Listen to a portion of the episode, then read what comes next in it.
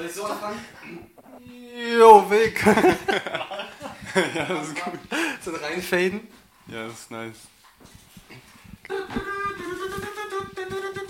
Nein, Spaß. Da fängst du jetzt an, ich bin nicht sicher.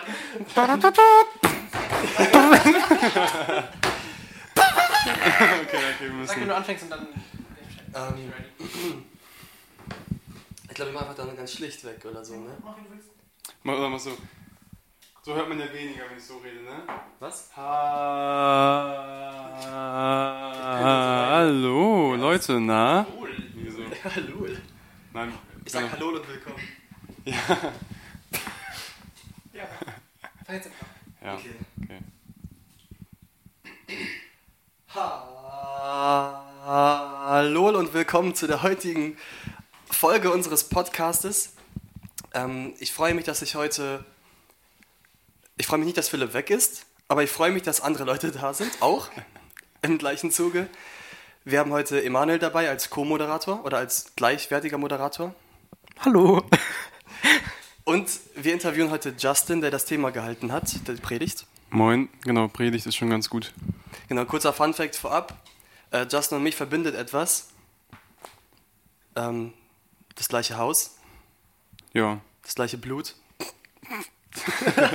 Voll drastisch. das war. Ja, aber es ist so. Ja, wir sind tatsächlich Geschwister. Im Herrn Sache. Und leiblich. und leiblich. Wie ist das so?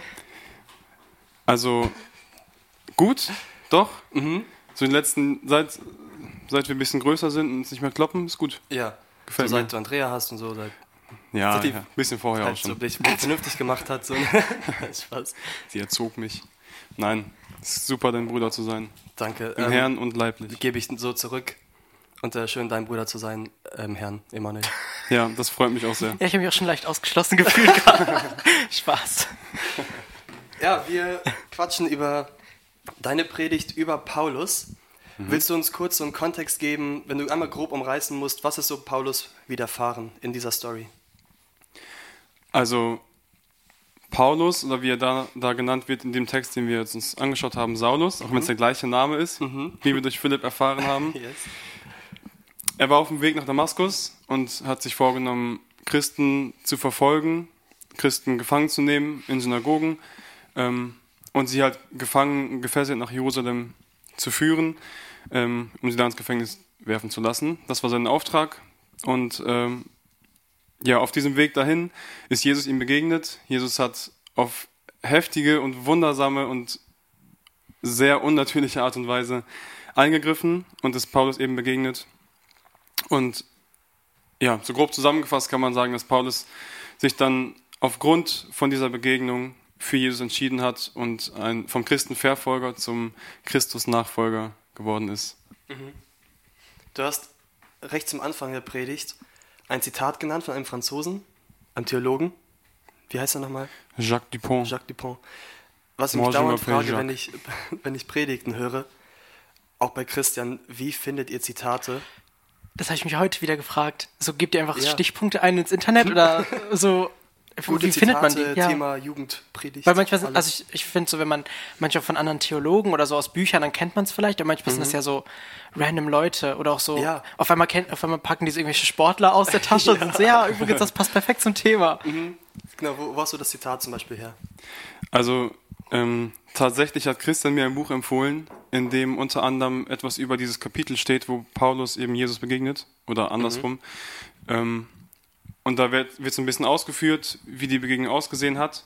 Und ähm, da wird dieser Jacques Dupont eben auch erwähnt. Also ich habe es aus diesem Buch quasi, wo ich mich über Paulus informiert habe, über die ganze Geschichte informiert habe, was gelesen habe, da habe ich die- dieses Zitat gefunden. Und das ist meistens auch so, dass man sich irgendwie Sachen anliest, dass man zum Beispiel einen Text hat, wie ich jetzt Apostelgeschichte 9, und man liest sich dann später irgendwann Kommentare durch oder ja, irgendwelche ähm, schlauen Leute, die was darüber geschrieben haben, wie auch immer das aussieht. Und ja, dann findet man manchmal coole Zitate, die das ganz gut auf den Punkt bringen, die ganz gut passen, und dann nimmt man die da halt mit rein. Hast du es noch im Kopf? Das Zitat? Ich habe es nicht aufgeschrieben. Nee, ich habe es nicht mehr ganz auf dem Kopf, ehrlich gesagt. Müsste ich Also, nachschauen. das ist für die Zuhörer vielleicht das nochmal zu erwähnen, aber Ja, also es ging inhaltlich darum, warum, ähm, warum war Paulus wütend auf die Christen? Also was war der Grund, dass Paulus so heftig äh, aggressiv war und die unbedingt verfolgen wollte und töten wollte und so? war das mit dem Aspekt, dass Paulus eben dachte, das wäre jetzt eine falsche Weise des, des Gesetzes oder so? Irgendwie in die Richtung? Der Punkt war, ähm, was Jacques Dupont eben so gesagt hatte oder rausgeschrieben hatte, dass Paulus nicht akzeptieren konnte und akzeptieren wollte, dass Jesus wirklich der einzige Weg ist zur Rettung. Weil Paulus hat ja sein Leben lang alles dafür gegeben, dass er ähm, alle Gesetze einhalten kann, dass er ähm, ja, alle Überlieferungen einhält, alle Traditionen, alles, was ihm beigebracht wurde, einhält.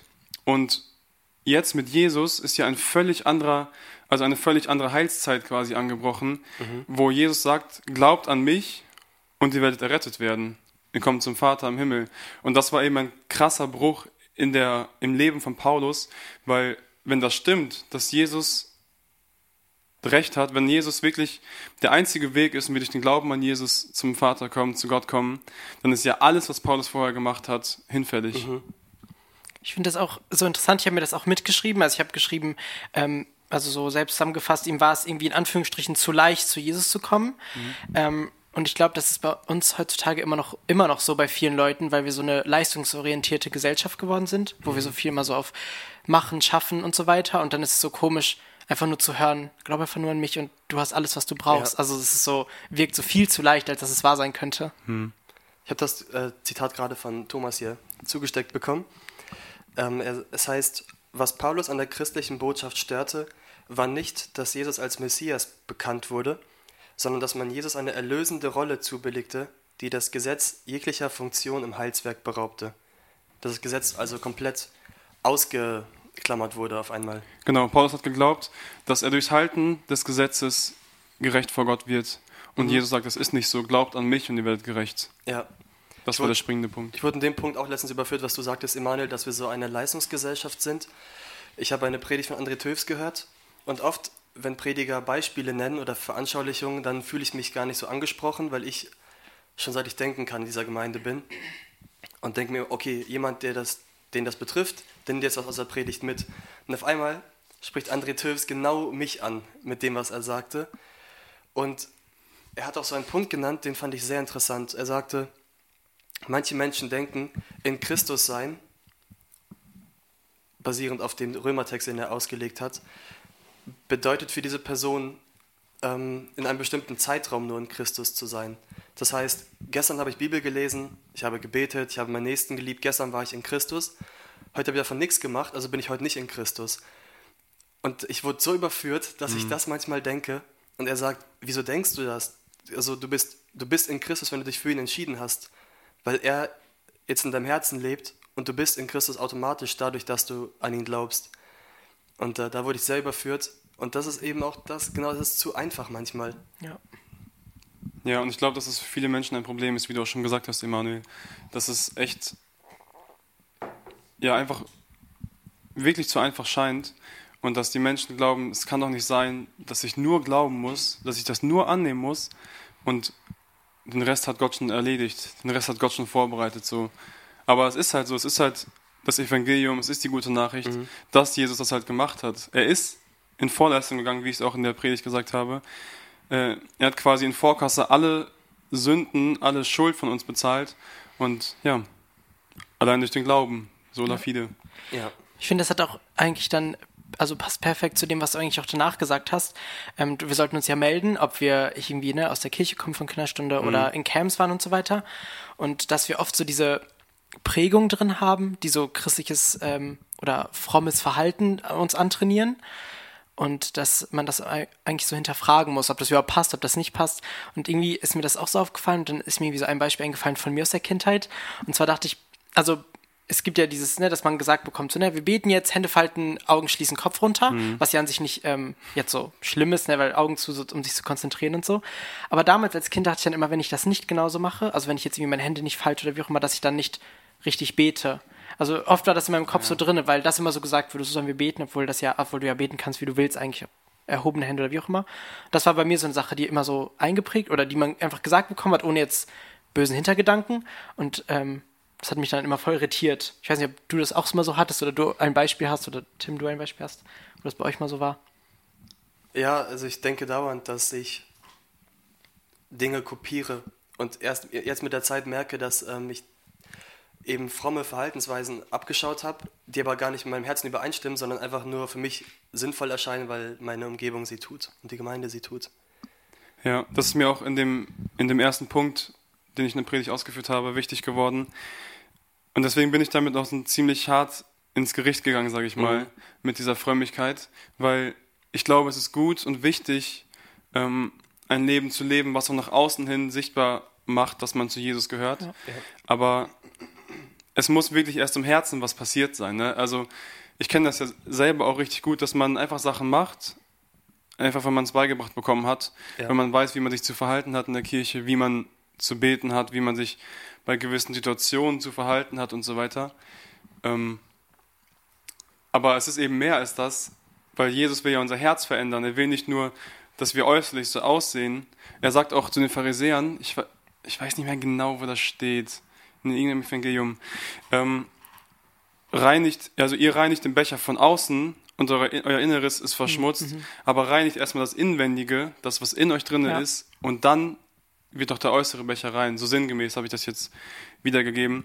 Und das ist auch genau der Punkt, den ich auch deutlich machen wollte, weil der mir einfach heftig am Herzen liegt, dass man nicht einfach irgendwas macht, nur um christlich auszusehen, ja. sondern wirklich von Herzen sich von Jesus verändern lässt. Und wenn man das tut, wenn Jesus im Herzen eines Menschen wirkt, dann kommt automatisch eine Veränderung des Äußerlichen, des, mhm. des Tuns, des Handelns dazu. Da habe ich mich dann gefragt, ganz praktisch angewandt, wie können wir jetzt in deinem Bild den Becher von innen reinigen? Wie können wir fromme oder vordergründige Verhaltensweisen erkennen und ausräumen? Kann man sich da vielleicht Fragen stellen? Wo, wie kann man sich prüfen? Ich habe den Vers aus Psalm 139 äh, zitiert, der mir selber auch eine große Stütze war bei sowas immer wieder. Ich weiß noch früher, wenn, wir zum, wenn ich zum Chor gefahren bin oder zum, wenn wir zusammen zum Chor gefahren sind, äh, wir haben ja manchmal auch so im Auto einfach zusammen dafür gebetet, mhm. dass wir diesen Dienst komplett für Gott machen. Ne? Das fand ich übrigens richtig nice. Ja, das war nice. Äh, haben wir, glaube ich, nie drüber gesprochen, aber es war richtig nice. Mhm. Ähm, und ähm, dieser Vers, diese Verse aus Psalm 139, kann ich ja mal kurz vorlesen, Verse 23 und 24. Erforsche mich, Gott, und erkenne mein Herz. Prüfe mich und erkenne meine Gedanken und sieh, ob ein Weg der Mühsal bei mir ist und leite mich auf dem ewigen Weg. Und mit dem Weg der Mühsal, das kann auch übersetzt werden mit ein abgöttischer Weg, also ein Weg, der nicht von Gott kommt quasi. Und ich habe diesen Vers ganz praktisch einfach immer wieder an mein, an mein Leben angelegt. Wenn ich irgendwo zum Dienst fahre, wenn ich ähm, irgendwas mache, was ich für Gott mache, dann frage ich mich, warum mache ich das jetzt? Mache ich das, weil die Leute sehen sollen, dass ich Gott diene? Mhm. Oder mache ich das, weil ich Gott liebe, weil er mich zuerst geliebt hat und ich aus Liebe was zurückgeben ja. möchte, aus Dankbarkeit? So, ne? Das ist für mich immer so ein, ja, wie so ein Maßstab, den ich einfach anlegen kann, eine Schablone, die ich anlegen kann und dann vergleichen kann. Was sind meine Motive? Warum ja. mache ich das, was ich mache mhm. jetzt? Das ist mir immer eine große Hilfe. Das habe ich heute im Gottesdienst auch mal praktisch werden lassen. Wir hatten ja das Abendmahl und ich, ich frage mich auch seit, seit ein paar Monaten, warum tue ich Dinge, die ich tue und wie würde ich sie eigentlich tun. Und heute, als das Abendmahl angesagt wurde, hatte ich irgendwie das Bedürfnis, also bei uns in der Gemeinde ist ja so Konsens oder macht man einfach so, dass man steht beim Gebet und dann sich hinsetzt, wenn man mit dem Gebet fertig ist. Mhm. Ich weiß nicht warum, das ist halt das einfach, einfach so. Tradition, ist ja genau. oft so. Und da habe ich mir heute gedacht, irgendwie will ich das Abendmahl im Sitzen beten. Also ich will da beim Sitzen ich auch ganz oft beten. Und dann habe ich mich einfach hingesetzt und das so, es war voll dann so mein persönliches Abendmahl, ja. weil ich wusste, ich kopiere nichts und ich wusste, dass wenn ich jetzt länger stehen bleibe und bete, mich nicht alle sehen werden, was dann auch oft, wo ich darüber, darüber nachdenke, dass ich dann denke, oh Mann, jetzt stehe ich und alle sehen mich, aber ich will noch persönlich beten, das ist irgendwie seltsam. Mhm. Da habe ich einfach so meine Form gewählt und das war cool. Ja, Also, sehr gut. Ich mache das auch oft, also ich setze mich auch oft von vornherein hin. Mhm. Ich, manchmal habe ich dann auch so Stress, ich bin so, okay, die Person hat schon gesetzt, die Genau. noch nicht. Ja. Soll ich jetzt länger stehen? Also das ist einfach so, Und da schaut man auf keine andere. Ahnung. Das fand ich auch ganz cool. Ich glaube, ich habe dir das sogar erzählt. Ich habe jetzt tatsächlich das zweite Mal Abendmahl genommen, weil letzte Woche war ich also in der äh, äh, Effe und Mhm. da äh, war auch Abendmahl. Und ähm, wir hatten auch nur so einen Abendmahl-Gedenkgottesdienst. Also es gab auch keine Predigt oder so. Es ging nur darum, sich wirklich daran zu äh, denk- gedenken Mhm. an ähm, das Abendmahl, also mit Textlesung und so. Und da war das auch ganz cool. Da haben wir dann auch so eine Zeit gehabt, da hat Willi Friesen so gesagt, okay, jetzt wollen wir einfach mal anbeten den Herrn und jeder macht das, wie, wie es ihm beliebt. Also ob jetzt jemand kniend möchte, ob jetzt jemand mit erhobenen Armen, wie auch immer. Und das fand ich auch ganz cool. Also ich habe einfach gesessen, weil ich finde, oft ist es für mich so am angenehmsten, so einfach zu sitzen und mich so darauf zu fokussieren. Und dann haben auch andere gekniet, andere standen und so. Das fand ich irgendwie auch cool. Also so dieses bete so an, wie du es für dich am liebsten machst. Also irgendwie, weil so fühlst du dich auch am freisten, finde ich oft einfach. Genau. Ja, interessante Herangehensweise, aber es ist voll richtig, finde ich. Also, es kommt ja nicht darauf an, dass man in einer gewissen Form betet oder anbetet, sondern dass dein Herz anbetet. Ne, Das ist mir durch das Seminar mit Johannes Schröder bei uns auch richtig wichtig geworden. Anbetung geschieht immer erstmal im Herzen und wird dann nach außen sichtbar. Und das war für mich voll der ja, zentrale und wichtige Punkt. Jetzt, wo du Anbetung nennst, ich habe da auch so eine Sache, über die ich oft nachdenke. Einmal war André Töfs bei uns und hat Amos ausgelegt, Ja. glaube ich, in der Predigtreihe. Ja. Und da hat er gesagt, da gibt es so eine Passage, ich hoffe, es war Amos, ich weiß es nicht genau, dass Gott den Gottesdienst eines Volkes als nicht würdig erachtet oder sagt, ihr singt schöne Lieder, aber es ist für mich wie so ein wie schiefer Gesang, wie Plärren und Klirren und alles. Dass selbst das Schönste Gott nicht gefällt, wenn das Herz nicht stimmt. Ja, interessant, dass du diese Stelle erwähnst. Das war André Töfs bei Amos. Okay. Ich hatte genau über diese Verse auch nachgedacht und hatte sie auch erst in der PowerPoint mit drin. Oh, nice. Habe aber so ein bisschen gekürzt, weil ich so schon sehr lange war. Ähm, Willst du mal lesen? kann ich gerne machen. Amos 5, die Verse äh, ab Vers 21. Ich schaue mal gleich spontan, wie weit ich lese. Da sagt Gott zu den Israeliten durch den Propheten Amos: Ich hasse, ich verwerfe eure Feste und eure Festversammlungen kann ich nicht mehr riechen. Denn wenn ihr mir Brandopfer opfert, missfallen sie mir. Und an euren Speisopfern habe ich keinen Gefallen. Und das Heilsopfer von eurem Mastvieh will ich nicht ansehen. Halte den Lärm deiner Lieder von mir fern. Und das Spiel deiner Harfen will ich nicht hören. Das war jetzt bis Vers, bis Vers 23. Genau, und das ging mir dann nahe, weil ich auf der Bühne Musik mache und dachte mir, oh Mann, ich will nicht, dass meine Musik schlecht klingt für Gott. Du spielst ja keine Harfe. Ach stimmt, dann ist ja egal. und deswegen, immer wenn ich äh, vorne etwas mache, vor allem jetzt bei Musik, dann gehe ich immer in mich und sage Gott, das, was ich jetzt tue, soll für dich ein Wohlklang sein. Und egal, ob ich mich verspiele oder nicht, das, was ich tue, ist jetzt für dich. Und ich will, dass mein Herz vor dir rein ist. Du sollst meine, meine Gründe kennen. Und ich will vor dir jetzt so spielen, wie es Ja. dir gefällt. Und dann ist mir auch voll egal, ob ich gut spiele oder nicht. Dann spiele ich einfach so, wie ich denke, dass es jetzt zum Lied passt und wie ich Gott ehren will. Ja. Das ist so das Ding. Ich glaube, oft haben wir, wie vorhin so gesagt, schon diese Leistungsorientiertheit oder so dieses, dass es irgendwie perfekt oder schön klingen muss und alles. Und auch da ist, also ich kenne auch so Leute, die sagen so, nee, ich singe nicht so gern sonntags mit, weil ich würde gerne, aber ich kann nicht so gut singen und ich will keinen stören oder so, obwohl das ja gar nicht der, ähm, das Ziel sein sollte, wunderschön zu singen. Also ich meine, klar, jetzt ein Beitragslied zieht man darauf hin, dass es schön klingt, aber selbst dort, so, ne, es ist ja das Herz immer das Wichtige, selbst wenn dann zwei Noten schief waren oder wenn es nicht perfekt war, ist ja, ähm, Gott wird sich so oder so drüber freuen, Ja, egal genau. wie schön es war. Ja, ja, finde ich voll den wichtigen Gedanken. Und ähm, da ist mir gerade der Vers aus 1 Samuel 15 eingefallen. Da hat, ähm, also Saul war vor einem Krieg, der König Saul, und sollte auf Samuel warten, bis Samuel gewisse Opfer bringen kann, und dann sollten die Israeliten in den Krieg ziehen. Und Samuel kam nicht und kam nicht, und Saul hat irgendwann Angst bekommen und dachte, Samuel kommt nicht, und meine Leute rennen schon weg, äh, ich bringe das Opfer einfach schnell. Und das war ja letztendlich der Grund, warum ähm, Saul als König aberkannt wurde oder warum ihm- ihm die Königswürde genommen wurde im Sinne von, dass sein Sohn nicht mehr zum König geworden ist, weshalb später David König geworden ist. Und da sagt Samuel äh, in 1 Samuel 15, 22, also Samuel aber sprach, hat der Herr so viel Lust an Brandopfern und Schlachtopfern wie daran, dass man der Stimme des Herrn gehorcht? Siehe, gehorchen ist besser als Schlachtopfer, aufmerken besser als das Fett der Widder. Und mich, mir wird durch diese Verse, und ich finde es krass, dass es im Alten Testament schon so stark betont wird, ich finde das so heftig, dass Gott erstmal will, dass wir ein reines Herz vor ihm haben, dass wir mit reinem Herzen ihn anbeten und das wirklich von Herzen tun und nicht irgendwie um ja, einfach Leute zu beeindrucken, um Leuten zu gefallen oder ein, eine gewisse Fassade aufrechtzuerhalten. Mhm. Und das hat Gott mir richtig klar gesagt durch Paulus, aber auch durch, ja, durchs AT, ne? Mhm. Altes Testament, durch Samuel, durch Amos. Ja. ja.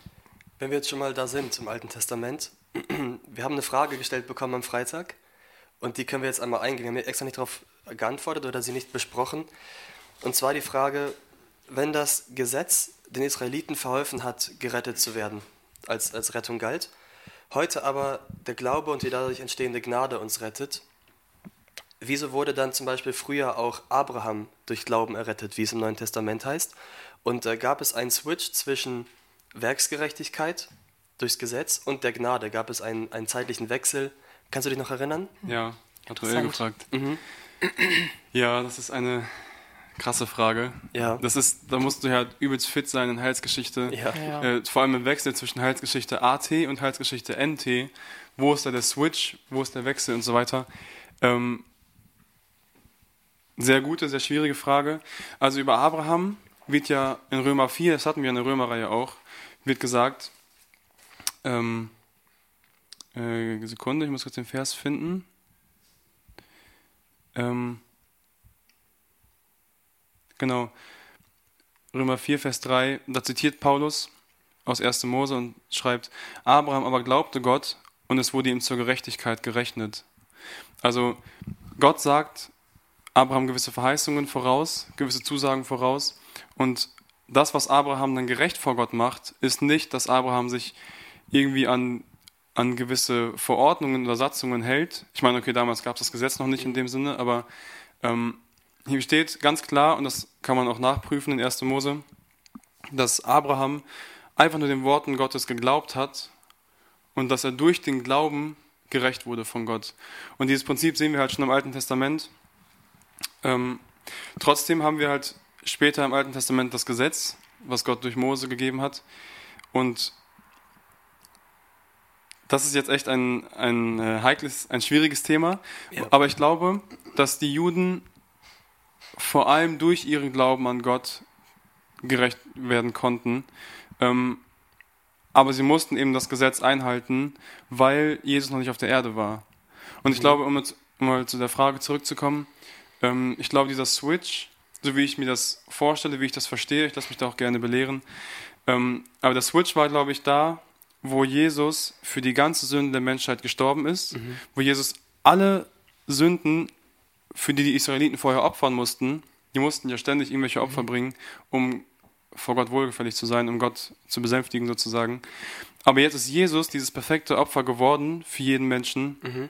Und deswegen verstehe ich das so, dass seit diesem Tag, wo Jesus das auf sich genommen hat und dafür bezahlt hat, dass seit diesem Tag der Switch da ist, dass wir vor allem durch den Glauben, oder dass wir nur durch den Glauben an Jesus gerecht werden können. Aber es ist trotzdem eine krasse, eine krasse Thematik, die man nicht einfach so abhandeln kann. Ich vermute auch, also es ist so eine Vermutung von mir, wie gesagt, gefährliches Halbwissen und keine Ahnung, ich kenne mich mhm. leider nicht so gut aus, wie ich gerne wollte. Aber ich glaube auch, dass das eine das andere einfach nicht komplett ausschließt. Also klar gibt es die Gesetze, mhm. aber ich glaube, dass es nicht ausschließt, dass Leute trotzdem durch allein ihren Glauben, also mhm. ihn erkennen konnten. Genauso wie, ich meine, die offizielle ähm, Heilige Geistausschüttung zum Beispiel war ja auch ne, bei den äh, an diesem, ne, an diesem einen Tag. Genau. In, der, in Apostelgeschichte 2, ja, ja. 1, 2? Ich weiß nicht genau, wo das steht. Zwei. Auf jeden Fall. Und dennoch gibt es ja auch schon vorher, wenn man die Bibel liest, Leute, die immer wieder den Heiligen Geist hatten, wo mhm. Jesus durch den Heiligen Geist geredet hat, auch wenn noch nicht die offizielle Ausschüttung zum Beispiel da war. Ich glaube einfach, dass trotzdem, Stimmt. also Gott ist ja nichts unmöglich. Also so ja. generell hätte ich jetzt einfach so vermutet, aber das denke ich auch. Gesagt. Genau, ich denke auch, dass es diesen Switch gab, als Jesus das ersetzt hat durch seinen Tod und äh, dass es vorher aber bestimmt Einzelfälle geben konnte durch Menschen, die eben so nah mit Gott lebten, ja. wie Abraham, wie Mose und so weiter. Ja, einfach schlauer. Mhm. schlauer? Ja, so schaut es ja an. Also.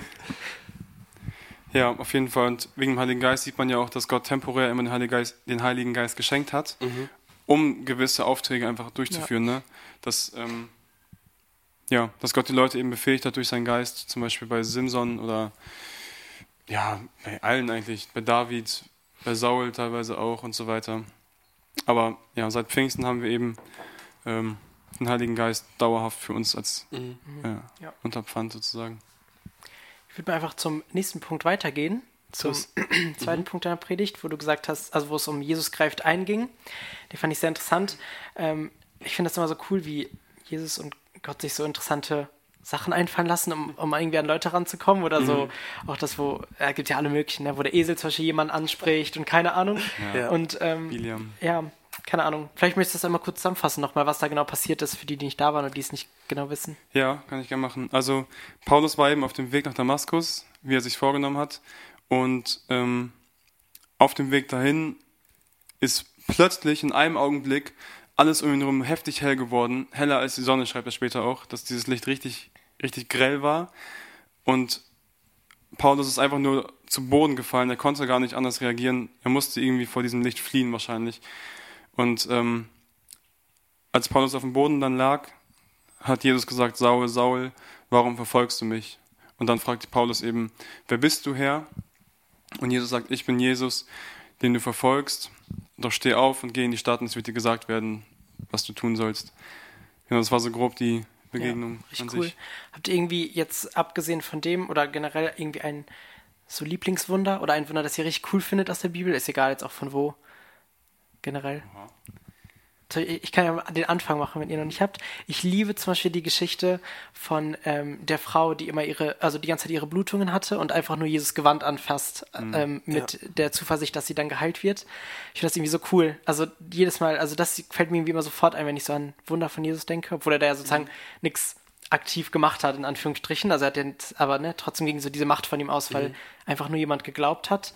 Das finde ich so cool, ist irgendwie auch so eine Zuversicht für uns, dass wir einfach nur glauben müssen und Vertrauen haben müssen. Ja. Ich denke bei Wundern oft an den Teich Bethsaida. Be wie heißt er genau? Weiß ich gar nicht. Ja, Bethsaida ist, glaube ich, richtig. Nicht unbedingt, also das Wunder ist ja, dass Jesus einen Gelähmten heilt, aber ich weiß leider nicht den ganzen Kontext von diesem Wunder. Also ich Ah, vergesse ich habe das gerade gelesen, Parts. ich weiß. Äh, das, das, ähm, das ist ein Engel kommt immer wieder in Genau. diesen See Das finde ich ultra in, cool. Mhm. und dann äh, die erste Person, die ins Wasser geht, wird geheilt. Und der Mann äh, hat keine Familie, die ihn reintragen könnte Mhm. ins Wasser oder wenn er sich selber aufmacht, dann schafft es jemand anders. Und dann ist es ja noch der Sabbat eigentlich, an dem Jesus ihm heilt und dann Ah. werden ja die Pharisäer ganz sauer. Genau, und das Wunder finde ich einfach von den Umständen her so interessant. Vor, du liegst mit ganz vielen Kranken an diesem Teich und irgendwann hörst du dieses Wasser so leicht blubbern und bewegen und denkst so, oh, oh, jetzt, Jetzt jetzt, geht los. los. Jungs. und das stelle ich mir so krass vor und er Tag für Tag oder weiß nicht, immer wieder, wenn der Engel kommt und er es nicht schafft, seine Frustration muss dann nur größer werden, Ja. weil er weiß, es gibt einen Ausweg, aber er schafft es nicht dahin und Jesus kommt zu ihm an diesem Teich und das finde ich so cool. Also es ist erstens halt dieser coole Umstand, dass der Engel kommt, das ist halt irgendwie einfach nice zu sehen, zu hören, Ja. aber auch dieser Punkt, dass Jesus zu ihm kommt ähm, oder auch zu den Gelähmten, die am Straßenrand sitzen und rufen. Und die Menschen sagen, sei still, warum schreist du so rum? Und er ruft nur noch lauter und Ja. Jesus kommt zu ihm und er hört ihn. Dieses, dieses Herz von Jesus, das sich immer zu den Außenstehenden wendet, das, das berührt mich. Ja. Ja. Ich habe gerade so ein paar Sachen im Kopf irgendwie hin und her äh, bewegt, was ich so richtig. Also ich finde alle Wunder einfach heftig, Klar. klar. Na gut. Ähm, zählt. Joker. Ähm, musste aber gerade auch an das Wunder denken, wo Jesus Maria Magdalena von den Dämonen befreit hat. Ich denke da mal an The Chosen auch, Mhm. Stimmt. wie das in The Chosen aussah. Dass, ähm, dass sie hieß da, glaube ich, Lilith oder so in Ja. The Chosen. Was war ihr, das war ihr Name im Volk sozusagen. Und Jesus hat sie vorher auf der Erde nie gesehen, aber er spricht sie mit ihrem eigentlichen Namen an, Ja. Maria, Mag äh, Maria, so, ne? Oder Maria Magdalena. Und in dem Moment erkennt sie so, das ist kein normaler Mensch, das ist Jesus. Und Jesus macht sie frei von diesen Dämonen. Ähm, und ich finde es einfach so heftig. Und das ist einfach ein Wunder, was Jesus häufig macht. Auch mit dem Mann, der ähm, in den Gräbern da rumge also der gelebt hat da und äh, rumgeschrien hat und sich selber verwundet hat und dann nackt rumgelaufen ist und so. Also ganz verschiedene Sachen. Ähm, aber Jesus macht eben diese Menschen, die psychisch und geistlich gesehen komplett kaputt waren, weil die waren halt von Dämonen auch besessen so, aber Jesus macht diese Menschen wieder heile, er offenbart sich diesen Menschen und das hat so eine. Oh, hier ist der Stuhl gerade verrutscht. Ähm, und das hat so eine krasse Veränderung auf das Leben dieser Menschen. Und ich finde es einfach so heftig, wenn Jesus in das Leben kommt, dann lässt das einen nicht kalt. So, ne? Das sehen wir bei diesen Wundern, das sehen wir bei, bei dem Lazarus, der aufgeweckt wurde wieder. Und das sehen wir eben auch bei Paulus, der Jesus begegnet ist und das hat ihn nicht kalt gelassen. Ne? Ja. Das hat ihn verändert. Ja, gibt den, Jesus gibt irgendwie den Leuten, wie du auch meintest in dem Thema äh, oder in der Predigt, eine zweite Chance. Also Ja. und benutzt sie dann doch zu seiner Ehre. Da muss ich auch irgendwie an das Thema von Philipp einmal denken. Ich weiß nicht, ob er das in seiner, in seinem, in seiner Predigt gesagt hat oder hier im Podcast, wo er meinte, ähm, aus Schande kann, was hat er gesagt? Aus Schande kann Segen werden oder sowas. Warte, ich hab's mir aufgeschrieben. Ah, aus Fluch wird Segen, hat er aufgeschrieben. Er hat immer gesagt, und das glaube ich auch in so, ne, er, eigentlich so, Saul ist so ein riesiger fast Fluch für die Christen, sondern er wird ver verfolgt die immer und so weiter und wird dann aber zum Segen auf der anderen Seite, wo er selber zum Menschenfischer so wird oder ne, Ja. Leute bekehrt und so Ja. weiter. Kurz ein Funfact zu der Story mit dem, ähm, mit dem Besessenen, der in den Gräbern rumläuft. Und dann habe ich eine andere Frage, die gar nicht damit zusammenhängt. Aber immer wenn ich diese Geschichte höre, muss ich an Ulrich Pazani denken. Kennst du, kennt ihr Ulrich Pazani? Der Name sagt mir was, ich weiß gerade ist ein nicht. Prediger, Evangelist. Mhm, guter Mann. Und wir waren mit dem Doppelquartett und Band in Köln bei Ulrich Pazani auf einer Veranstaltung in der Gemeinde von André Töfs auch. Und er hat über diesen Text gepredigt. Und es ist so, ich habe mich kaputt gelacht. Ich saß in der ersten Reihe, ich habe mich kaputt gelacht, so in mich hinein. Wisst ihr, man so der ganze Körper so schüttelt. Ja. Und, weil er hat so gesagt, irgendwie, ich hatte das nicht mehr ganz auf der Reihe, ist schon Jahre her, aber er sagte, der Besessene saß dann auf einmal ordentlich angezogen aufs, auf so einem Stein mit den Jüngern zusammen und das Volk kam und sah, dass er auf einmal vernünftig war. Und dann sagt Ulrich nur irgendwie in die Richtung, ja, und dann hatte Johannes wohl eine zweite Paar Jeans im Rucksack für den übrig oder so. Und dieser Bruch von Antike zu heute, das war so lustig. Gar nicht erwartet. Ich denke immer, der trägt so Jeans und ein Gewand.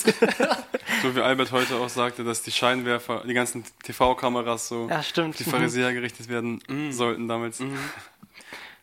Ist auch in diese genau, so eine Frage, die ich mich gestellt, ich mich, ich mir gestellt habe. Ah, Jesus erscheint ja in einem Licht, in einem gleißenden Licht. hm.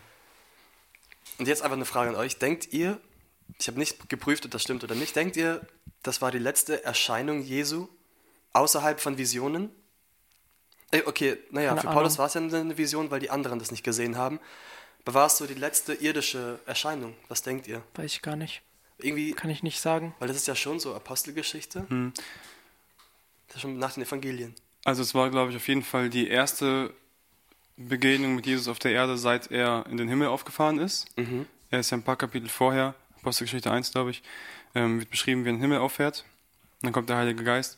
Und, äh, aber ob es die letzte Begegnung hier auf der Erde war? Gute Frage. Halt prüfen, ne? Also Johannes hatte halt auch eine Vision von Genau. der Offenbarung, Mhm. also was er in der Offenbarung schreibt. Und da sieht er ja auch Jesus. Ähm, Deswegen frage ich mich das, weil er es in der Vision sieht und Paulus Ja. es ja für sich auf der Erde sieht. Ach Ja. So, weißt Hm. du, weil es für ihn gerade vor ihm Dazu weiß ich geschieht nicht und genug. nicht in einer anderen Dimension sozusagen.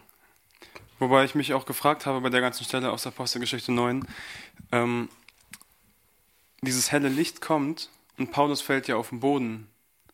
Das heißt, ich habe mich auch gefragt und ich hatte keine Antwort darauf, deswegen habe ich es auch nicht äh, in, der Predigt untergebracht, weil ich wollte nicht irgendwie Unsicherheit ähm, entstehen lassen. Aber ich habe mich so gefragt, hat Paulus da wirklich Jesus gesehen?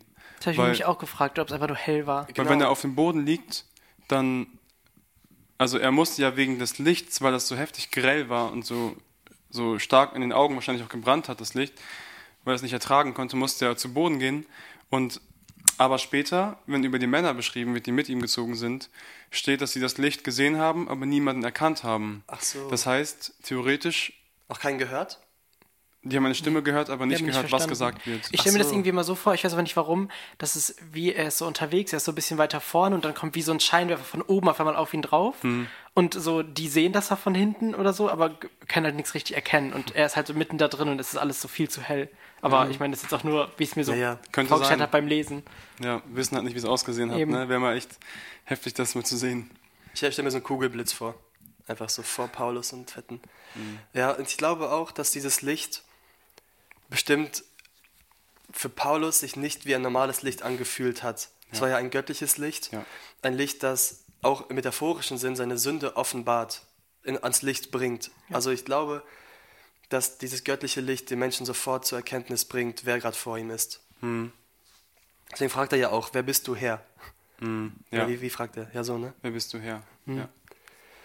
Ich habe mich, also eine einfache Frage gestellt, die ein bisschen rhetorisch ist wahrscheinlich. Äh, Wie erkennt Paulus oder Saulus in dem Moment Jesus? In Bezug auf die Reihe zu nehmen. Ah, gute Frage. Ich meine, das war jetzt eine ganz einfache. Ich dachte, jetzt sagt ihr Ja. einfach nur, weil Gott sich zu erkennen gibt. Oder Jesus. ja, das auf jeden Fall. Weil das immer die Schlussfolgerung ist. Es geht ja immer von Frage. Jesus aus quasi. Ja. Ne? Sehen wir hier auch, Jesus begegnet Paulus. Und nicht, weil Paulus darum gebeten hat, sondern Jesus macht einfach, Jesus greift ein und dann konnte Paulus ihn erst erkennen. So, ne? Genau. Und ich glaube, es war zum einen, also ich glaube schon, dass Paulus Jesus gesehen hat und erkannt hat. Also auch so optisch. Auch wenn ich das irgendwie krass finde und ich das noch nicht endgültig verstehe. Ähm, Paulus ist später ja auch, dass er ein Apostel geworden ist. Und wenn ich, das ist jetzt gefährliches Halbwissen wieder. Okay. Davor wurde schon häufig gewarnt. Schublade aufmachen. Immer. Schublade auf. Ähm, ich meine, dass Apostel nur dann Apostel heißen, wenn sie Jesus auch gesehen haben. Also wenn sie Jesus leibhaftig gesehen haben. Und ähm, Paulus sagt über sich selber, dass er ein Apostel geworden ist. Und das würde bedeuten, dass er Jesus tatsächlich gesehen hat. Ach so. Ja. Aber was ich auch betont habe, das war ja vor allem dann in dem, in dem dritten Punkt, ähm, falls ihr noch was zum zweiten sagen wollt, können wir es gleich noch machen, ist aber ähm, dass Paulus Gott auch voll in der, in der Stille erkannt hat. Paulus war ja blind danach, hat gefastet, aber hat sich intensiv Zeit genommen, um in dieser Zeit zu Gott zu beten. Und ich glaube, dass in dieser Zeit des Gebets und in der Stille zu Gott, mit Gott, extrem viel passiert ist in ihm. ja. Du hast dann ein Beispiel genutzt, das Schlafwandeln. Ja, das Jo, das war wild. Ähm, die Essenz war, du hast gesehen, aber nicht erkannt beim Schlafwandeln. Du hast deine Umgebung wahrgenommen, Genau. aber Andrea hat zum Beispiel nicht erkannt. Genau. Dabei. Und du hast die These aufgestellt. Jetzt kommt's. jetzt geht's Du los. sagtest, ich bin letztens zum ersten Mal schlafgewandelt, Ja. aber wir haben in einem Haus gewohnt. Und ich musste dich widerlegen. Ich bin nicht schon früher Pass auf, pass auf, schlafgewandelt. pass Was? auf. Ich, du hast uns selber nicht mitbekommen. ich war vielleicht 13 oder 12 oder irgendwie so. Also gestern. Und ich schlaf so seelenruhig. Denk mir nichts Böses, schlaf so. hm, hm, hm, ne? Wie bist du geschlafen? Wie hast du? Ach so. so. Ich wünsche, Ja. ihr könntet das sehen. Tim Jackson schläft gerade wirklich. Boah, das war echt, das war echt krass gerade.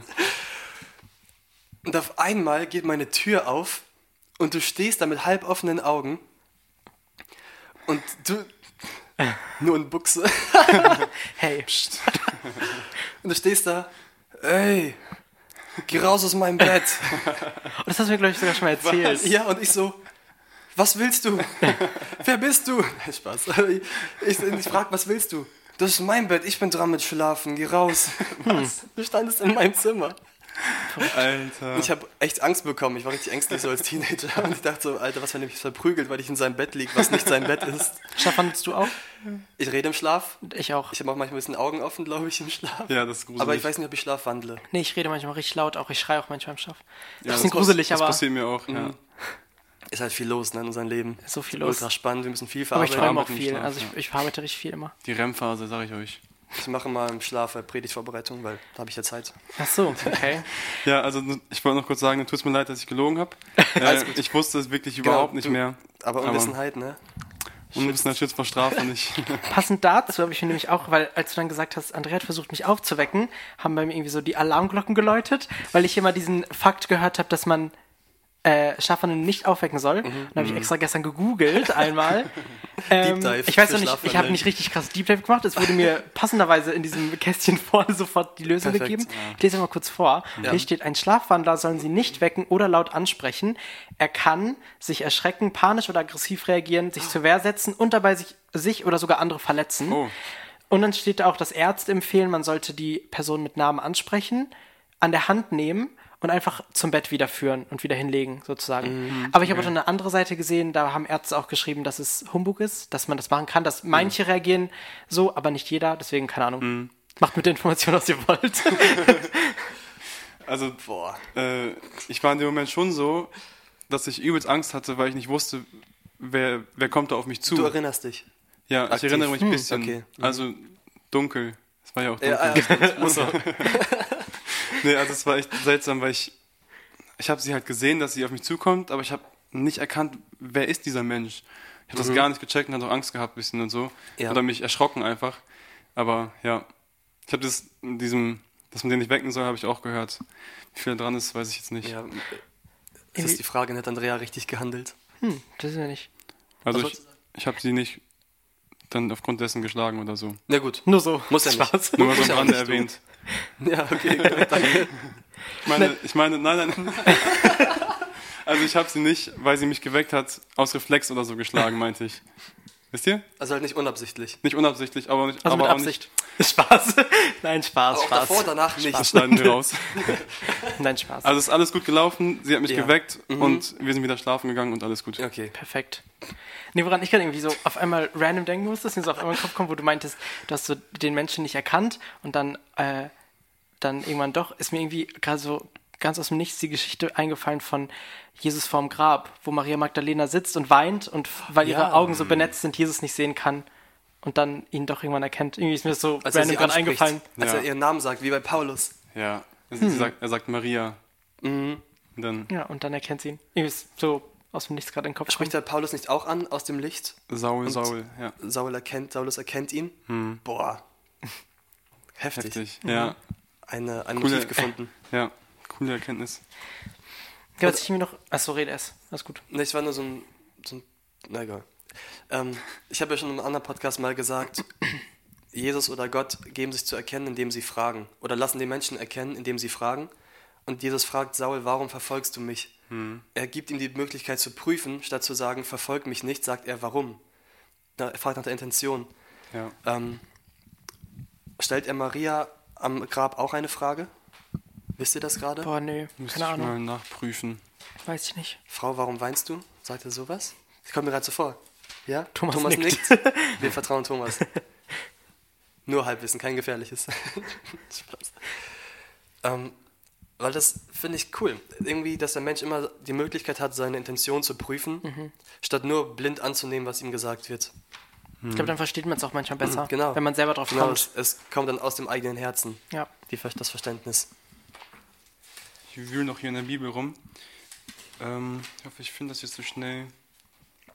Ich finde es bei Evangelien immer schwer, weil da vieles parallel steht, manches aber auch nicht. Ja, und dann, Stimmt. ähm, Es steht nicht in Matthäus und Markus, glaube ich. Weil das, ich habe jetzt Keine Ahnung. die gelesen letztens und da kam, glaube ich, das nicht vor. Nee, ist nicht. Ansonsten, Ja, prüft es für euch. ja, gehen einfach weiter. Kein Ding. Ja, sorry.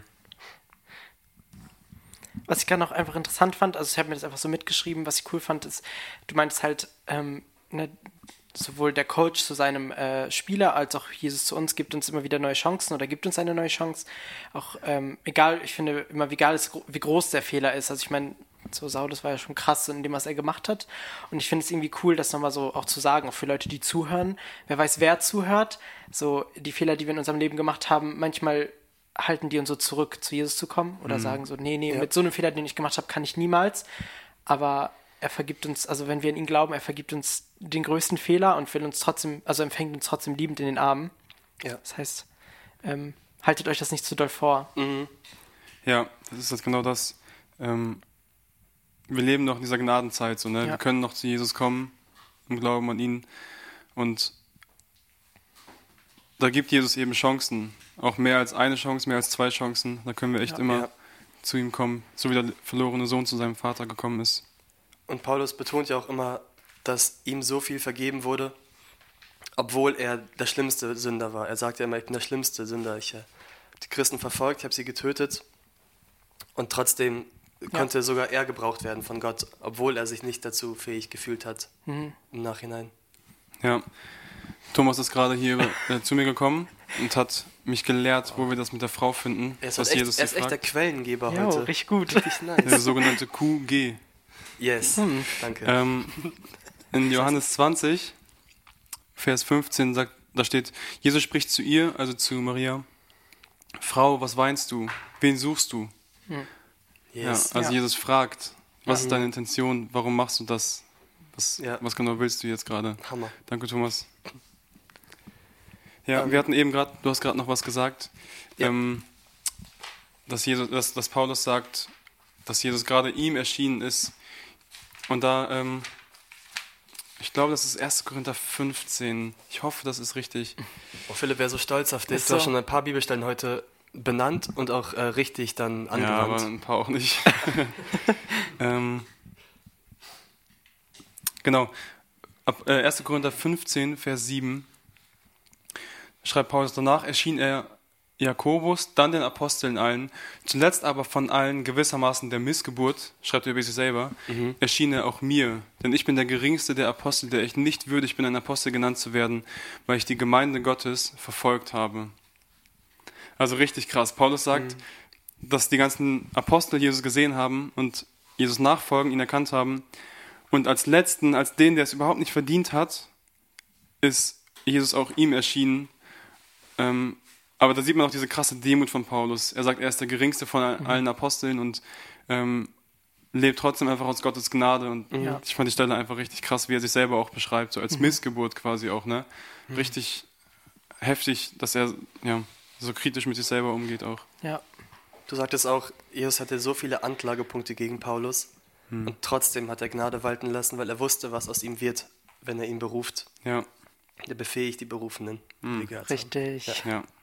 Und wir sehen, es ist egal, wie hoch der Berg an. Es ist komplett egal. Es ist komplett Egal. egal. wie hoch der Berg an Sachen ist, die man Ja, verbrochen hat, weil Jesus ist für jede Sünde gestorben, ne? Mhm. Egal wie hoch der Berg. wie hoch ist der Richtig. äh, Mount Everest? Ist völlig Das egal. hast wie du der schon mal gefragt, glaube ich. Aber es ist einfach Ja, aber ich- so es ist egal. egal. Ich einfach. betonen, wie egal Ich es ist. Apropos äh, vergangene Sünden. Was Ich glaube, Noel hat noch eine Frage gestellt, die wir mitnehmen sollen. Und zwar, könnte Gott seine Kinder für Sünden bestrafen, die sie vor ihrer Beziehung getan haben? Hm. Auch theologisch heikel, finde ich. Ja. Ein heißes Eisen, weil Also es vor ihrer Beziehung zu Jesus meinst du jetzt? Genau, weil es immer bedeutet, also Gott straft ja Sünden im Alten Testament und dann ist immer die Frage, bestraft er heute noch Sünden, sind Krankheiten Folgen von Sünde und so weiter. Achso. Ähm, ich dachte, ich werfe sie mal rein. Ähm, wir könnt ja dazu sagen, was ihr wollt. Ich weiß gar nicht. Also, also ich würde sagen ja, einfach weil das, also so wie ich mir das vorstelle. Aber wie gesagt, ich habe jetzt auch keinen Vers, also mit dem ich das unterstreichen würde jetzt so direkt. Aber ich glaube tendenziell schon. Wie stellst du es dir denn vor, wenn du es so erklären müsstest? Also wieso sollte oder könnte Jesus Sünden nachträglich bestrafen? Also ich meine, irgendwie stelle ich mir das vor, dass es so ist, weil ich meine, er ist ja am Kreuz gestorben vor so vielen Jahren äh, für uns, obwohl wir ja noch nicht mal auf der Welt waren und obwohl wir dort ihn ja auch noch nicht kannten sozusagen. Und wir kommen ja auf die Welt und da haben wir auch nicht sofort sozusagen die Chance, ihn zu kennen als Kinder und so oder als Babys und so haben wir nicht das Verständnis dafür, so dass es ja zwangsläufig erst später passiert. Und ich glaube, dadurch, dass er, dass er einfach schon so vor so vielen Jahren an diesem Kreuz steht, er hat an uns gedacht und so weiter und er liebte uns schon, als wir Sünder, noch Sünder waren.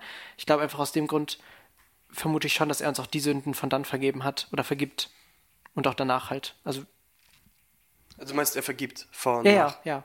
Aber Hätte die Frage, die, mir, die uns gestellt wurde, ist ja, straft er Ach nachträglich? so, ich habe verstanden, ob er. Ach so. Nein, nein, straft er Sünden Ah, nachdem okay, das meinst du. Ich, hab, ich dachte, ob er auch die. Sünden von davor vergibt, deswegen war ich gerade verwirrt. Also, Okay. nein, nein, ich weiß nur nicht, an welcher Bibelstelle das jetzt angelehnt ist, die Frage. Wäre jetzt spannend zu wissen. Also, ähm, in dem Zusammenhang hatte Matthias Rüther, ah nee, das war was anderes. Er hat gesagt, dass Gott die Kinder nicht straft für die, Vä- für die Sünden Ach so. der Väter, so in dem Sinne. Ähm, deswegen ist das was, was Nee, anderes aber- jetzt gewesen, aber ähm, wenn man sich diese Frage stellt, straft Gott Sünden, die man vor seiner Bekehrung getan hat, ähm, dann frage ich mich dabei, wo wäre denn Gottes Gerechtigkeit, wenn er manche Sünden vergeben würde und manche nicht vergeben würde im Sinne von noch bestrafen müsste und so. Ja. Ähm, Ja. Weil wir glauben ja, dass Jesus für jede Sünde gestorben ist, wie du es eben auch schon gesagt hast, Emanuel. Und ähm, jede Sünde vergeben heißt, dass jede Sünde vergeben ist, ne? dass nicht ein Teil noch irgendwie offen ist oder so. Ähm, trotzdem glaube ich, also ich glaube, Jesus vergibt jede Sünde und ich glaube, er straft nicht im Nachhinein noch Sünden, die man äh, auch vor der Bekehrung gemacht hat. Aber ich glaube, dass Gott teilweise Konsequenzen von Sünden zulässt. Ja. Also angenommen, ich, ich äh, raube eine Bank aus und ähm, werde aufgrund dessen dann festgenommen und muss ins Gefängnis und bekehre mich am zweiten Tag meines Gefängnisaufenthalts, aber muss noch 15 Jahre sitzen. Ja. Dann, Gutes Beispiel. dann bin ich ja trotzdem noch bestraft, einfach aber nicht, weil ich jetzt nochmal neu für diese, also wisst ihr, das hat einfach eine Konsequenz, ja. mein Handeln. Eine irdische Konsequenz. Eine irdische Konsequenz. Aber ich glaube, ähm, wenn ich mich dann bekehre, dass Jesus mir das vergeben hat. Ja. Ich glaube, dass die Sünde dann vor Gott bereinigt ist und nicht mehr vor Gott besteht, aber Konsequenzen sind halt immer noch da. Und dass Gott das schon zulässt, aber dass Gott nicht, nicht bewusst sagt, du hast damals das und das gemacht, jetzt strafe ich dich dafür. Das ja, Ja. würde ich meinem jetzigen Standpunkt aus sagen, dass, es, dass ich es nicht so sehe. Und ich denke auch für diejenigen, die jetzt vielleicht gerade zuhören und sich fragen, muss ich Angst haben vor Gott? Ich denke nicht. Nee, ich denke, wenn du Gott um Vergebung gebeten hast, dann sagt er, er wird dir vergeben und du wirst gerecht vor ihm sein. Und äh, da ist mir auch so ein Bild jetzt nochmal bewusster geworden durch Predigt, die ich gehört habe, Gefäß des Zorns und Gefäß der Barmherzigkeit. Und das heißt, wir sind Gefäße der Barmherzigkeit, weil sie in uns ausgegossen wird. Und Jesus wurde zum Gefäß des Zorns am Kreuz. Ja. Und all der strafende Zorn von Gott, der sich auf uns ergießen muss wegen der Sünde in uns, hat sich auf Jesus ergossen. Der, der, der es ertragen konnte in der Weise, dass er ihn mitten in den Tod reißt, diesen Zorn, und dann wieder aufersteht. Ja. Und das, ähm, deswegen finde ich, wenn ihr jetzt darüber nachdenkt, ist die Sünde so schlimm, dass, dass Gott das doch noch mir nachträgt oder so, wenn ihr es vor ihm bekennt und es ernst meint, dann wird euch das vergeben. Ja, Ja, hätte ich auch gesagt. genau, richtig. Und es gibt nur eine Sünde, die nicht vergeben werden kann, aber das ist ein anderes, Anderes Ja, Thema. anderes heißt Lieber, lieber nicht. Nächsten Podcast mit Gerd vielleicht. Ja, In deinem dritten Punkt, also darüber haben wir ja gerade schon so ein bisschen angeschnitten, auch ne, da hattest du ja das Beispiel mit dem Schlafwandel und so weiter. Mhm. Ähm, hast du gesagt, da hast du ja dein Beispiel auch genommen mit deinem äh, Bänderriss, dass du da Ruhe hattest und dann irgendwie so wie gefühlt Jesus und Gott neu begegnet bist. Mhm. Ähm, und dass Ruhe einem zeigen kann, wo die Fehler eigentlich sind, weil du dann erst so anfängst, über dich selbst nochmal neu nachzudenken. Wie machst du das, also jetzt ähm, abgesehen vom Bänderriss, wie machst du das für dich am liebsten, dass du dir so freie Zeit nimmst dafür oder ähm, ja, hast du da, ich meine, wir haben ja schon gehört, manche machen gerne Gebetsspaziergänge oder wie auch immer, aber hast du da was für dich, was du sagst, das machst du irgendwie am liebsten oder? Ja, also ich muss vorab sagen, dass ich glaube, dass ich das viel zu wenig mache und dass ich durch diesen Text aus Apostelgeschichte auch selber dazu ermutigt worden bin, mir mehr in der Stille Zeit für Gott zu nehmen. Ähm, aber ich mag das gerne einfach, ja, wenn ich nach Hause komme von der Arbeit und also ich, ja, man, manchmal ist man halt müde, manchmal geht's auch, aber ich versuche das direkt, wenn ich zu Hause ankomme, ähm, zu machen, mir die Zeit für Gott zu nehmen und einfach, ähm, ja, also ganz praktisch ist das so, dass ich aufs Sofa mich setze meistens und dann, ähm, wir lesen diesen Bibelleseplan in zwei Jahren durch die Bibel. Ähm, ja, und dann gucke ich, was dran ist und lese mir das durch. Aber ich ja, mache das vor allem eben auf dem Sofa, gerne zu Hause, da ist gemütlich, da habe ich nichts, was mich von außen irgendwie stört oder so. Weil bei, beim Spazierengehen ist bei mir auch oft so, dass ich abgelenkt werde durch meine Umwelt, dass ich ähm, mich nicht so in meinen Gedanken fokussieren kann manchmal, sondern eher einfach ähm, um mich rumschaue, was so passiert und so. Ne? Ja. Deswegen mag ich es gerne einfach zu Hause im Wohnzimmer in der Stille die Zeit mit Gott zu haben. Manchmal mache ich auch so, dass ich danach noch ähm, eine Gitarre nehme, ein paar Lieder singe oder so. Das ist auch richtig nice und voll die, ähm, ja, voll die Antwort, die man Gott auch so geben kann darauf, ne, Ja. was man gelesen hat. Hast du eine, weitergeleitet an Tim, hast du auch eine Lieblingsart, wie du das machst? Oder eine, ja, bewusst einfach Ruhe zu nehmen im Alltag oder in der Woche, wie auch immer? Also wenn ich jetzt von den letzten zwei Wochen spreche, dann ist es auf jeden Fall das Spazierengehen. Ich will irgendwie mehr gehen und äh, nutze auch oft die Gelegenheit, wenn die Uni vorbei ist, von der Uni zu meiner Wohnung zu gehen. Das ist eine halbe Stunde. Voll weit. Ja, Ja, wie hoch der Berg? ist egal wie hoch der, es geht halt abwärts. Ist das so. ist nice. Bergauf, Ah, äh, nice. hin zur Uni ist schlimm. Ja, genau. Hin gehe ich, mit- äh, fahre ich mit Bus, weil muss halt, ne? Da ist der Berg halt doch zu hoch. Ähm, genau, da, da komme ich echt zur Ruhe. Da höre ich auch gern Predigten statt Musik, weil beim, da höre ich halt viel aktiver hin, wenn ich diese Zeit habe. Deswegen höre ich lieber bei etwas aktiv hin, was mich auch weiterbringt. Und wenn ich mir Zeit für Gott nehme, dann ähm, setze ich mich auch meistens aufs Bett. Ähm, bei hier in, in Raden ist es halt äh, im Keller, mein Zimmer, da ist es richtig schön ruhig. In Paderborn ist auch ruhig, da sind es einfach so Orte, die von sich aus schon still sind. Dann öffne ich das, die Bibel da, wo ich lesen möchte und ich gehe nochmal bewusst ins Gebet und ich bete Gott, dass er jetzt so dabei ist, dass er mir sein Wort kundtut, dass ich es verstehen kann. Und dann mache ich das auch ein bisschen nach Gefühl. Manchmal lese ich mehr, als ich bete. Manchmal mhm. lese ich ein bisschen und habe den Drang, mehr zu beten. Mhm. Und ich wege das dann so manchmal ab oder ich ähm, lese nur und dann muss ich schon los zur Uni, aber ich wollte einfach noch gelesen haben, ja. dass es so mich berührt. Und ähm, versuche dann auch sonntags zum Beispiel wie heute den Tag bewusst äh, zu genießen, um zu Kräften zu kommen. Und oft merke ich auch, wie ich Sonntag am müdesten bin in der Woche, eben weil mhm. da am mhm. wenigsten los ist. Und dann nimmt man sich aber Zeit für Gemeinde, für Familie, Freunde, alles. Und das ist so meine Zeit, mhm. runterzukommen. Mhm. Ja, cool. Bei dir? Du? Äh, ich, bin auch, ich bin auch ein Fan von äh, Spazierengehen. Das mache ich auch gerne. Ähm, erst recht in Esbekamp habe ich, haben wir direkt neben dem Haus eigentlich einen großen Wald. Mhm. Und äh, da kann man gut spazieren gehen. Mhm. Ähm, da höre ich dann auch, keine Ahnung, Podcasts oder äh, zwischen den hier oder andere Podcasts oder ähm, höre Chrissy Lieder, manchmal auch nicht, manchmal mache ich auch nichts mehr in die Ohren und gehe einfach nur so rum. Ja. Da ist halt auch gut, da, also werde ich auch nicht so abgelenkt, weil da nicht so viele Leute sind oder so. Da ist halt viel einfach so Natur. Ist ganz nice. Und wenn ich so stille Zeit mache, auch eigentlich unterschiedlich. Also oft nehme ich mir das so vor, dass ich Bibel lese und dann lese ich gerne noch irgendwie sowas wie ein Kapitel oder so aus einem anderen Buch. Sei es jetzt Gott erkennen, was wir jetzt mit der Jugend lesen oder andere Bücher oder keine Ahnung. Und ähm, ja, auch einfach unterschiedlich. Manch, manchmal rede ich auch einfach nur. Also manchmal setze ich mich nicht hin und sage, okay, jetzt bete ich, sondern ich fange so an, meine Wohnung oder so aufzuräumen in Paderborn und rede einfach so laut mit Gott, so als würde er jetzt so neben mir sitzen und ich führe einfach so ein Gespräch. Mhm, cool.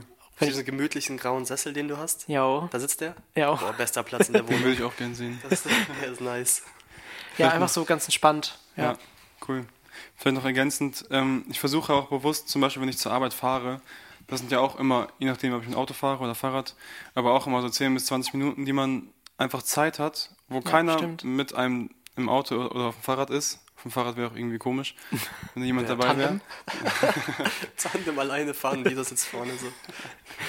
ähm, und ich finde das auch voll cool, diese Zeit morgens in der Stille nutzen, äh, zu nutzen, um sich bewusst darauf zu fokussieren, okay, was mache ich jetzt? Was ist mein ähm, Tagesablauf vielleicht? Was steht heute an? Ähm, versuche auch bewusst für meine Kollegen zu beten, um ein Zeugnis zu sein. Und so versuche ich immer wieder am Tag einfach, wenn ich Zeit in der Ruhe habe, die einfach, einfach effektiv auch zu nutzen. Ne? Mhm. Es gibt von Hans-Peter Reuer dieses Buch Nach dem Armen bete weiter. Und ich gestehe, ich habe es nie gelesen, kein, kein Wort davon, aber ich finde den Titel einfach schon ja. so catchy. Ja. Und man weiß sofort, was er meint. So, nutze den ganzen Tag, um Beziehungen zu Gott zu pflegen und nicht nur mhm. die stille Zeit, wo du dich eine halbe Stunde hinsetzt oder so. Ne?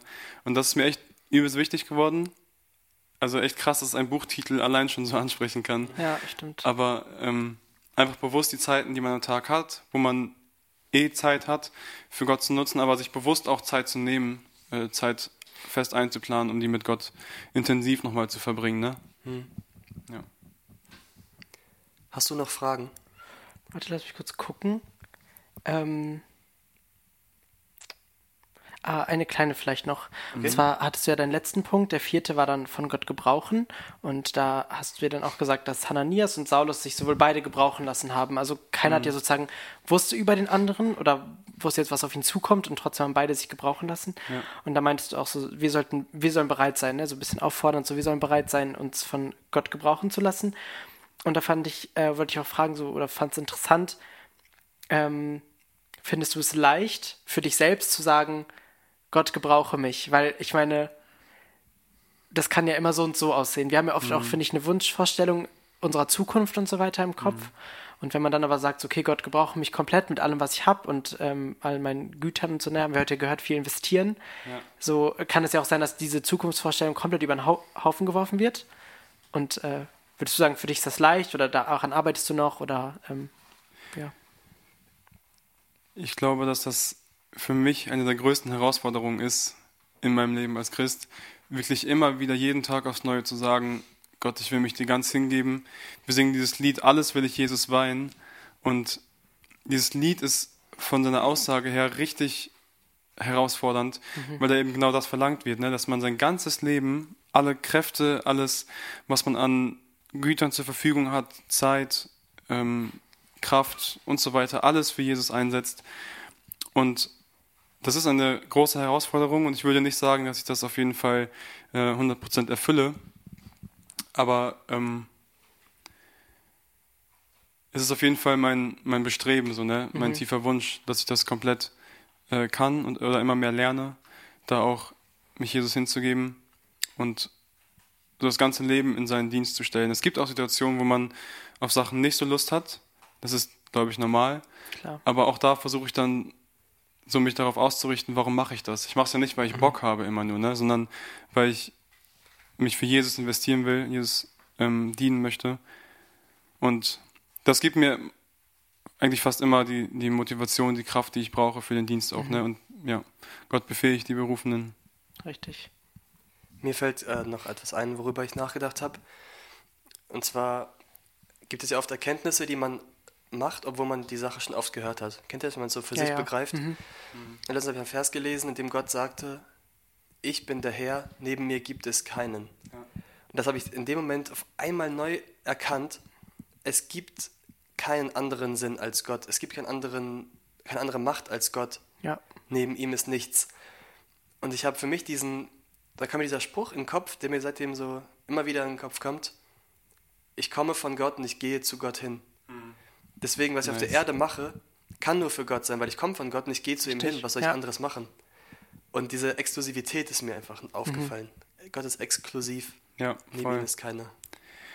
Ähm, René Reimer hat in seinem Status stehen, ich glaube, das müsste René sein, ja. Ähm, ich muss mir den Spruch kurz vor Augen malen. ähm, wenn du keine Zeit hast für den Sinn deines Lebens, was ist dann der Sinn deines Lebens? Boah, René, Oh, interessant. Alter. Richtig starker, starker Spruch, ne? Ja. Also, Ja. der zeigt, glaube ich, auch so, wenn du sagst, du liebst Jesus, wenn du sagst, du folgst Jesus nach, ähm, wie sieht dein Alltag dann aus? Investierst du dich dafür? Ähm, gibst du eine Zeit hin und deine anderen ähm, Sachen, die du sonst noch so hast? Oder vergisst du das und schiebst das eher in den Hintergrund? Und ist das dann wirklich der Sinn deines Lebens? So, ne? Und das ist, glaube ich, auch voll der ähm, Wunsch, den ich euch wünsche und was ich auch allen Zuhörern wünsche und mir persönlich auch, dass wir wirklich uns intensiv Zeit nehmen für den Sinn unseres Lebens, Ja. weil das ist der einzige Sinn unseres Lebens, ne? Und da ist auch die Hauptsache, dass die Hauptsache die Hauptsache bleibt. Richtig. ja, ich, ich nehme das auch ein, ein Dauergebetsanliegen, sage ich mal. Das, dafür bitte ich auch ständig auch für dies so gebrauchen lassen. Ich gebe das immer so ab. Also, oder versuche es natürlich, ne? Ich sage dann auch mal, ich habe zwar eine Wunschvorstellung von der Zukunft, wie ich es gerne hätte, aber trotzdem, so wie du willst. Das finde ich eine coole Sache. Also, es ist zwar nie leicht und es kann auch dann mal blöd sein, aber manchmal muss man es einfach akzeptieren. Ja, genau. Ja. Hast du einen Vers der Woche, den du mitgeben möchtest? Ich habe gehofft, dass du das fragst. Ich frage es. ja, zwei Verse. Äh, nur einen? Es ist ja, heißt ja Vers der Woche. Ist mir nicht in der Bredouille. Okay, weil wir Brüder sind. Ausnahmsweise. Darfst du zwei sagen? Danke. Let's go. Ja, ein Vers der Woche oder mein Vers der Woche, der mich in dieser Predigtvorbereitung auch irgendwie ähm, berührt hat und der einfach komplett zusammenfasst, was Paulus erlebt hat und wie Paulus Leben ausgesehen hat. Ähm, den habe ich aus Epheser 2, äh, entnehme ich den, Verse 8 und 9. Da schreibt Paulus an die Epheser, denn aus Gnade seid ihr gerettet durch Glauben und das nicht aus euch, Gottes Gabe ist es, nicht aus Werken, damit niemand sich rühmt. Amen. Amen Ja, dazu. cooler Vers. Es ist einfach pure, pure Gnade, Ja. errettet zu sein. Nichts von uns. Nichts aus uns, Viele, nichts nicht, von uns. nicht durch Werke, sondern Genau. Sondern Gottes Gabe ist es. Wir können nichts hinzutun, wir können nichts machen, um gerechter oder besser vor Gott zu stehen. ja. Es ist einfach nur pure Gnade und pure Liebe und es ist so Hammer. Und ich finde diesen Vers so, also der, der zeigt das nochmal richtig deutlich. Und er sagt ja auch nicht aus Werken, damit niemand sich rühmt. Ja. Paulus weiß, wovon er spricht. Die Pharisäer haben sich oft gerühmt Ja. für das, was sie gemacht haben. Mhm. Aber Paulus sagt, das war falsch. Es gibt keine Werksgerechtigkeit. Wir können uns nicht Gerechtigkeit vor Gott erarbeiten, sondern einfach Mhm. Allein aus Gottes Gnade dürfen wir vor ihm stehen und dürfen errettet sein. Und das ist einfach Hammer. Ich finde diesen Vers richtig Ja. Hammer. ja. Ja. sehr cool. Darüber gibt es auch ein Lied, das ich bald der Jugend beibringen möchte. Weil die Hauptaussage ist, nicht durch mich, nur durch Christus in mir. Hm, stark. Und man singt eine Strophe und im Refrain, also der Refrain ist jeweils immer anders, von Text, aber von der Melodie gleich. Und man singt so viele Wahrheiten, die einem geschehen sind. Und dann singt man immer nur als diesen Abschluss nicht durch mich, nur durch Christus in mir. Das ist so bewegend für mich. Ja, willst du es Also- vorsingen? Willst du jetzt? Yeah. Das ist das Intro. Boah, das war Ah, richtig okay. schön. Danke, Mann. Den Rest hören wir in der Der Rest Jugend kommt noch, genau. Genau, also wir haben gesprochen über äußerliche Frömmigkeit, wie man Mhm. die Frömmigkeit überwinden kann, was authentischer Glaube bedeutet und ähm, dass man seinen Glauben authentisch leben darf, wie man es selber möchte. Ohne jetzt, ich will jetzt nicht eine allgemeine Aussage machen, so macht, was ihr wollt, aber Mhm. ähm, genau, Halt, macht, was ihr wollt, solange es halt. Genau, fragt euch, wie ihr den Glauben auslebt und warum ihr es tut und wie ihr es gerne vor Gott machen möchtet. Wir sprachen darüber, dass Jesus eingreift, dass er Paulus beruft, obwohl Paulus viele Dinge falsch getan hat. Aber er hat sich ihm zu erkennen gegeben und ihn, ihn zu einem der treuesten Apostel berufen und ihn viel Briefe schreiben lassen. Genau, und äh, daraus lernen wir auch für uns, dass unsere Vergangenheit uns nicht definiert, sondern allein die Gnade, die über uns ausgegossen wurde. Ja, ich möchte noch, wenn ich darf, kurz was ergänzen. Okay. Ähm, da hatte Elias mich darauf aufmerksam gemacht nach der Predigt. Und zwar haben wir Apostelgeschichte 9 angeguckt und ich hatte aus der Elberfelder gelesen und habe auch viel mit der Luther gearbeitet und mit der NEU, also Neue Evangelistische Übersetzung. In der Schlachter ist ein Vers noch ein bisschen anders als in der Elberfelder und in anderen Übersetzungen. Deswegen will ich das kurz einmal gerade äh, biegen quasi, kurz einmal korrigieren, Ja. damit das auch äh, berücksichtigt wurde. Also, ähm, wo Jesus Paulus begegnet und sagt er eben, Saul, Saul, was verfolgst du mich? Ähm, dann fragt Paulus, wer bist du Herr? Und in der Elberfelder steht dann, dass Jesus sagt, ich bin Jesus, den du verfolgst, doch steh auf und geh in die Stadt und es wird dir gesagt werden, was du tun sollst. In der Schlachter steht noch was anderes und zwar steht als Antwort von Jesus, ähm, steh auf, nee, Moment, Ach so, genau, der Dialog ist da ein bisschen anders insgesamt aufgebaut. Paulus sagt, wer bist du Herr? Und Jesus sagt, ich bin Jesus, den du verfolgst. Es wird dir schwer werden, gegen den Stachel auszuschlagen. Ähm, und Paulus fragt nochmal nach, was, was, was er tun soll. Und Jesus sagt dann, steh auf und geh in die Stadt. Also der Dialog wird ein bisschen anders beschrieben. Wahrscheinlich, das ist wieder die Schublade mit gefährlichem Halbwissen, Okay. Schublade auf. Ähm, wahrscheinlich, weil die Schlachter sich auf einen anderen Grundtext äh, bezieht als die anderen Übersetzungen. Aber es ist nur eine Vermutung, müsste man genauer prüfen. Ähm, genau, aber ich will das kurz erwähnt haben, was mit diesem Stachel gemeint ist, weil Jesus sagt, es wird dir schwer werden, gegen den Stachel auszuschlagen. Und der Stachel, das war ein Begriff aus der Landwirtschaft. Ähm, das war so ein Werkzeug, das halt so eine scharfe Spitze hatte, womit ähm, Lasttiere so geprügelt wurden, damit sie weitergehen. Ne? Also die wurden damit so geschlagen mit so einem Stachel, das war so ein Stock, so eine Spitze. Genau. Und Jesus sagt, es wird dir schwer werden, gegen den Stachel auszuschlagen. Und ähm, MacArthur schreibt als Kommentar, dass das in dem Sinne gemeint ist, ähm, dass Paulus zum einen gegen, gegen den Stachel seines Gewissens gehandelt hat. Also das Gewissen hat ihn eigentlich in die richtige Richtung gedrängt, aber er hat sich dagegen entschieden, gegen diese Zurecht, Zurechtweisung quasi, ähm, und so gegen diesen Stachel geschlagen und noch mehr sogar, er hat ähm, gegen die Stimme des Heiligen Geistes gehandelt ähm, und damit quasi Gott selbst bekämpft. Also so in dem Sinne wird das ähm, erklärt und ich denke, das müsste auch so passen. Das steht auch später in Kapitel 26, äh, beschreibt Paulus das nochmal, diesen Stachel. Äh, genau, wollte ich einfach nur erwähnt haben, dass es eben ähm, in der Schlachter anders steht, aber dass damit wahrscheinlich gemeint ist, dass Paulus einfach gegen Gott gekämpft hat und Jesus sagt, es wird dir schwer, gegen Gott zu kämpfen. Eigentlich kann man auch sagen, du schaffst es niemals, gegen Gott zu kämpfen, weil Gott einfach viel stärker und größer ist. Ja, das noch kurzer Kommentar, kurze Ergänzung zum, zur Predigt. Genau. Deswegen nehmt eure Bibeln mit und prüft und lest und hinterfragt. So wie Und kommt natürlich auch gerne, wenn ihr Gäste sind, kommt gerne FBG Esbekamp oder auch Lübbecke. Exactly. Oder auch geht zu Ja, anderen. Jugendlichen. Aber ihr seid herzlich willkommen auch bei uns. Natürlich. Ja, Genau. es war mir eine Wonne, mit euch zu reden. Dem schließe ich mich an. Danke, dass ihr da wart. Die Freude war ganz meinerseits. Emanuel, ein, ein würdiger Vertreter für Philipp. Danke. Ich habe mich sehr geehrt gefühlt, hier zu sein. Sehr cool. Und äh, danke, Justin, dass du dir die Zeit genommen hast. Ja, danke euch, dass ihr mich eingeladen habt. War Gerne. richtig cool. Willst du noch mal zum Abschluss den Vers lesen, den du uns mitgeben möchtest?